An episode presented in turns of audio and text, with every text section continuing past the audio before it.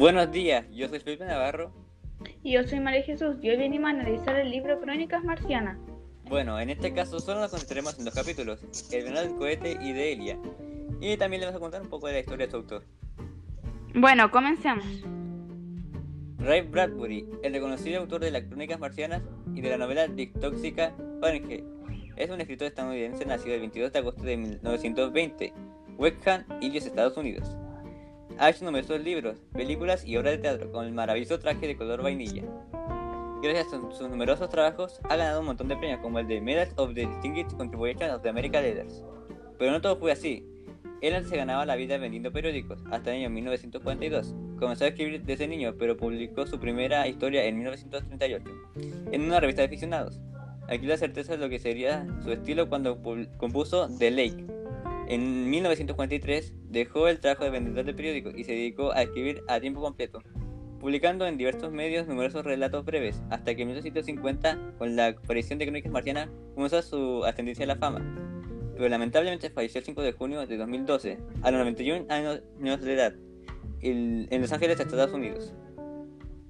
Crónicas Marcianas, un libro publicado en 1950, es un libro que critica la sociedad estadounidense de aquella época, en diversos casos como por ejemplo el racismo con la llegada de los humanos a Marte o las guerras del impulso autodestructivo del hombre. Bueno, comencemos con el primer capítulo, llamado El verano del cohete. Este capítulo tiene como estilo narrativo indirecto. Además, sirve como una introducción donde se relata el lanzamiento del primer cohete a Marte y se convierte en verano por un momento debido al extremo calor producido por el despegue del cohete.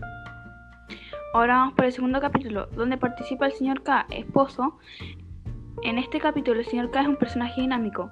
Cambia su manera de pensar porque al principio era pacífico y al transcurrir la historia solamente en eliminar al astronauta. Y Elia, la esposa del señor K, es un personaje estático porque nunca cambia su manera de pensar. Este capítulo está titulado como Elia. En este caso, el estilo narrativo es indirecto libre. Este capítulo ocurre en Marte.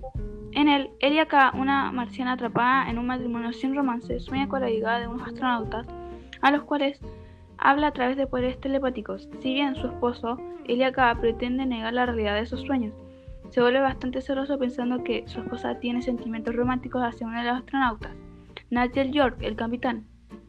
Finalmente, el día que los sueños de Elia señalaban como la fecha de aterrizaje, Elia evita que su esposo salga de su casa mientras él se excusa para salir armado diciendo que irá de cacería.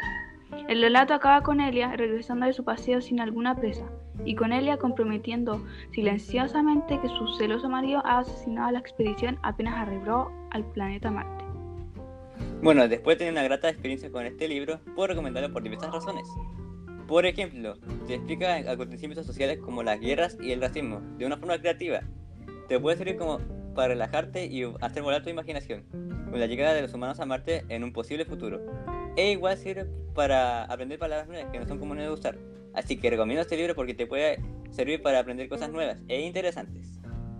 Bueno, esto ha sido todo nuestro análisis del libro. Gracias por escuchar.